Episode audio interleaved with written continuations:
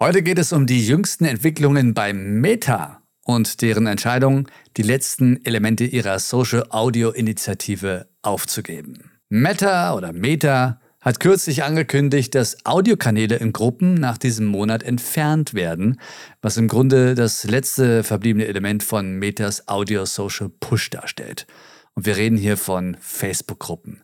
Diese Entscheidung spiegelt den allgemeinen Rückgang der Beliebtheit von Audio-Interaktionsoptionen wider und zeigt, dass das plötzliche Aufkommen von diesen Social-Audio-Plattformen, wie zum Beispiel auch Clubhouse, wenn du dich noch an diese App erinnerst, möglicherweise eher eine pandemiebedingte Modeerscheinung war, als eine dauerhafte Veränderung in der Art und Weise, wie wir interagieren. Für uns Podcaster wirft diese Entwicklung einige Fragen auf.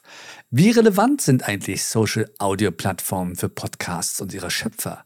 Sollten wir uns Sorgen machen, dass Meta seine Social-Audio-Initiative zurückzieht? Oder ist das einfach ein Zeichen dafür, dass wir uns auf andere Kanäle konzentrieren sollten? Wir sollten auch die breiten Kostensenkungsmaßnahmen von Meta betrachten, die dazu geführt haben, dass Tausende von Arbeitsplätzen abgebaut wurden und viele Projekte gestrichen wurden. Ist das ein Zeichen für eine größere Krise im Unternehmen oder handelt es sich lediglich um eine strategische Entscheidung, sich für profitablere Geschäftsbereiche zu konzentrieren. Ist Podcasting also in Augen von Meta bzw.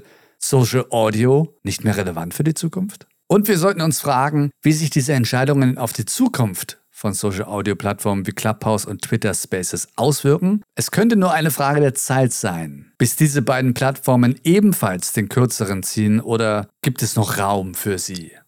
sich in der sich ständig verändernden Social-Media-Landschaft zu behaupten. Generell die Frage, gibt es noch Raum für Innovationen? Gibt es da noch Ideen, an die noch keiner gedacht hat? Weil diese ganzen Audiolösungen im Social-Bereich waren ja am Ende alle gleich. Was ist eigentlich mit Spotify Green passiert? Oder Green Room oder wie auch immer das hieß. Ah, spannend. Gibt es sogar noch.